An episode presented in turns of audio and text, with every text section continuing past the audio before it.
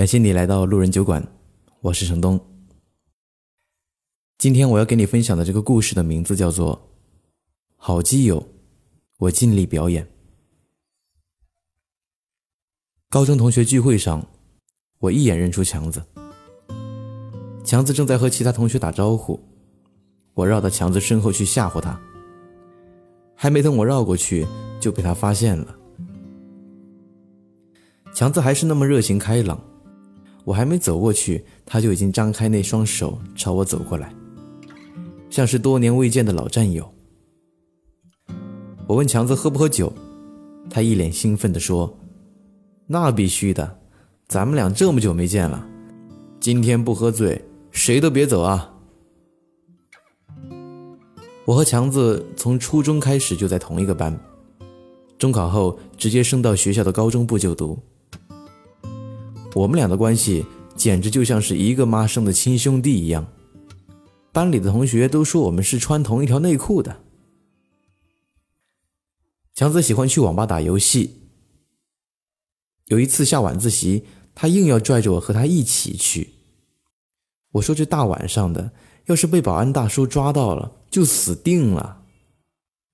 强子给我洗脑了半个小时，最终我被说服了。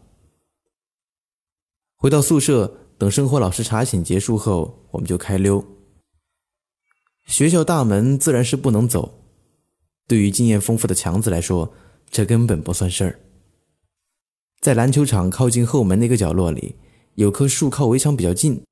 从那里就可以轻松翻越出去。我跟着强子一边往操场走，一边怯生生的对他说：“强老大，咱们还是回宿舍睡觉吧，被班主任知道了会被变态体罚的。”强子伸出手揽住我的肩膀，拍了两下，说道：“怕个鬼呀！我给你保证，如果出了什么事，我替你担着。”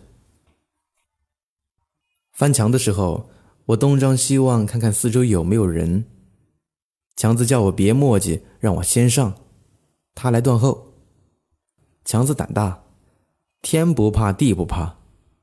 我借着他的胆子，顺利翻过了围墙。离开学校后，强子骄傲的对我说：“玉华，你放心，不会让你少半根汗毛。”里面请。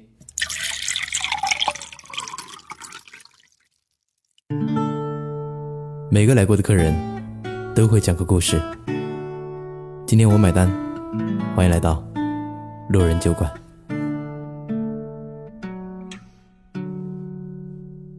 当时《魔兽世界》这个游戏特别火，我陪强子玩了四个小时，我就困得不行了。已经凌晨三点。我跟强子说：“丫的还玩啊？睡会儿觉吧，你别忘了还有早自习啊。”吃鱼魔兽的强子根本听不见我在说什么，我不以为然，已经习惯了。我实在太困，趴在电脑桌前立刻睡着了。那个时候因为高中学习紧张，平时手机都是交到班主任那里统一保管。我们跟网吧老板借了个闹钟，睡了三个小时，闹钟把我吵醒。我迷迷糊糊的看了一下时间，六点了，我们必须在六点三十之前赶到篮球场集合晨练呐。我转头看一下强子，发现他玩了一个通宵的游戏，这一点我也是很服气。强子几乎忘记时间，我把他耳机摘掉，焦急的说。还有半个小时集合，快点走！强子这才意识到，原来还有学校这么回事。我们去的这家网吧离学校不远，跑快一点，五分钟就能到。我们直接从学校大门借着走读生的名义，大摇大摆地走进来。我和强子迅速飞奔到操场集合，幸好班主任还没有来点名。只有少部分同学在那里等待集合。同桌老 K 看见我和强子气喘吁吁地跑过来，等我们停下后，他偷笑着小声问道：“嘿，去外面爽了一下？”老 K 是我和强子在班里信得过的伙伴。强子对老 K 说：“老 K，简直爽爆了！”哈哈。在不下雨的情况下，学校规定晨练的规则，所有年级的同学都会绕着一千六百米的操场跑五圈。陆陆续续的，操场上人越来越多。我们班的人到齐后，准备开跑。强子昨晚一直没有休息，晨练跑步的时候眼睛有点睁不开。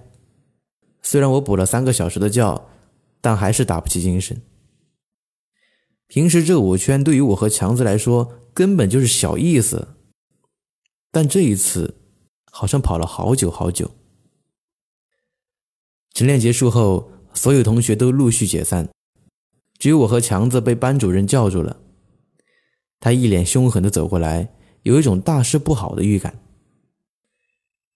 你们两个上午不用上课了，先跑完五十圈，再到我办公室来着。高老师对我们说道。完了，被发现了。后来我听老 K 说，昨晚我们宿舍有两个同学打架。吵到生活老师了，老师上来处理后发现不对劲，少了两个人。老 K 帮我们敷衍道：“说我和强子去上厕所了。”但经验丰富的生活老师一眼就看穿。最终，老 K 只能坦白。正当我准备开跑的时候，强子拉住了我，他极力的跟老师解释，是他自己想去网吧，然后就威胁让我和他一起去。不然就叫人揍我。没想到班主任还真信了。最后，我那五十圈让强子帮我跑了，他变成了一百圈。高三那年，强子喜欢上了隔壁的文娱委员郭玲玲。强子告诉我，他从高二的时候就开始暗恋郭玲玲。我问他，是不是那次校园十佳歌手大赛？强子恍然说道：“哟呵，你小子还真清楚啊！本来我是不知道的，可谁让这些暗恋者很少会透露自己的心声呢？是因为有一次我在强子的数学草稿本上发现了郭玲玲这个名字，强子把这三个字反复写了很多遍。”我并不认识这个人。后来学校举办的校园歌手大赛，郭玲玲是第一名，我才知道她。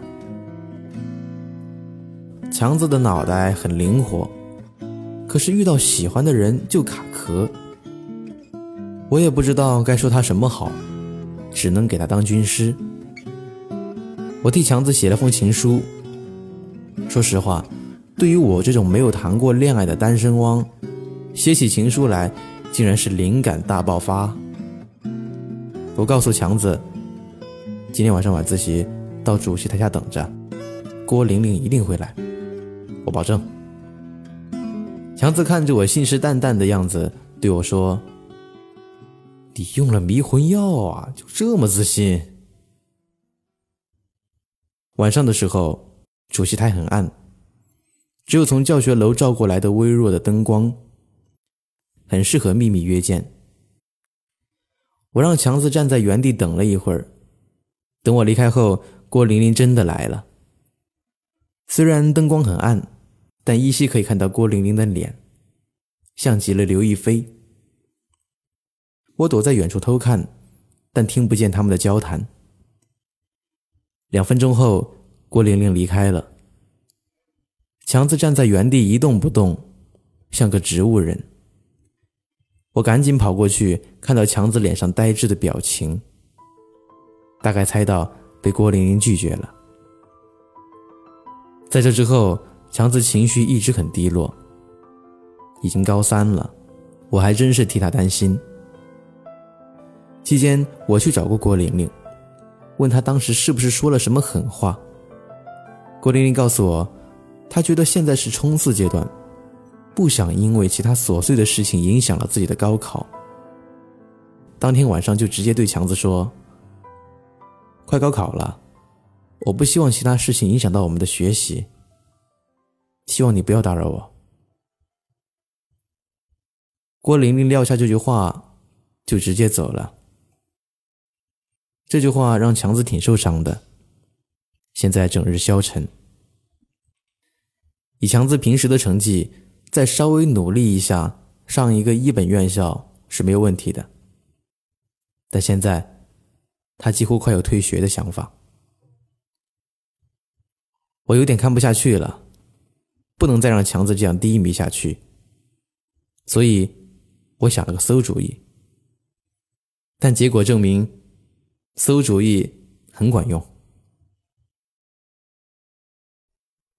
夜晚总是让人沉静。同样是晚自习后，我没回宿舍。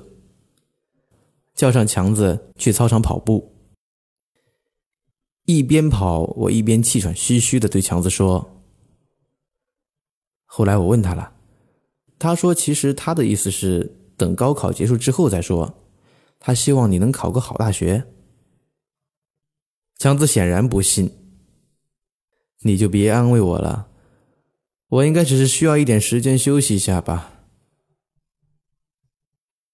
说真的。我不擅长安慰人，我对强子吼了一句：“还休息？你以前模拟考试考五百多分，你上次考了多少？三百多分啊，大哥，你醒醒吧！”我停下来了，强子没有理会我，而是向前狂奔。我站在原地看着他的背影。他跑得越来越远。强子跑完后，我走到他身边，给了他一张折成信封的纸。强子一脸茫然：“这什么呀？”我回应道：“别废话，打开看看就知道了。”强子不急不慢地拆开这张纸，皱着眉头凝视纸上的内容。信上写道。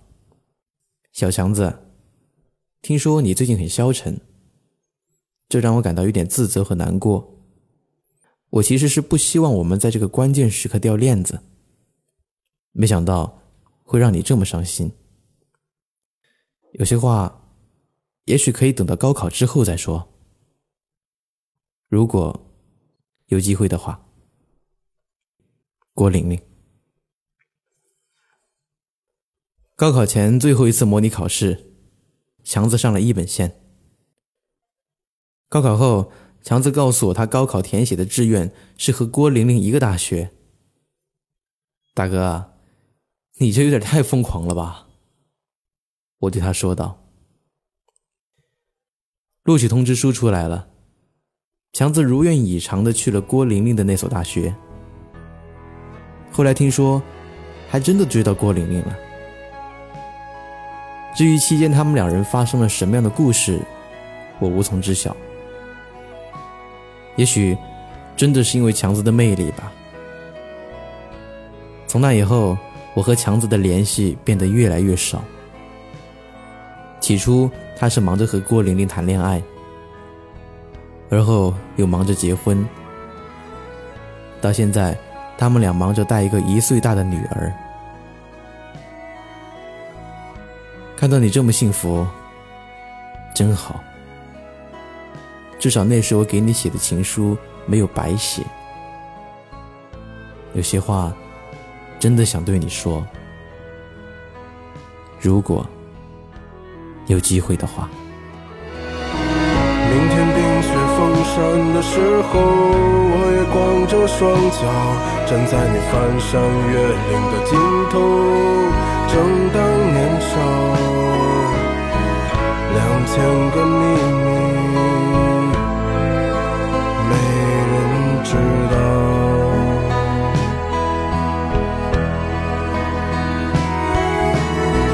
请你在春天到来的时候，轻轻歌唱，唱一首关于冬天的歌谣，漫漫长长。鸽子啊，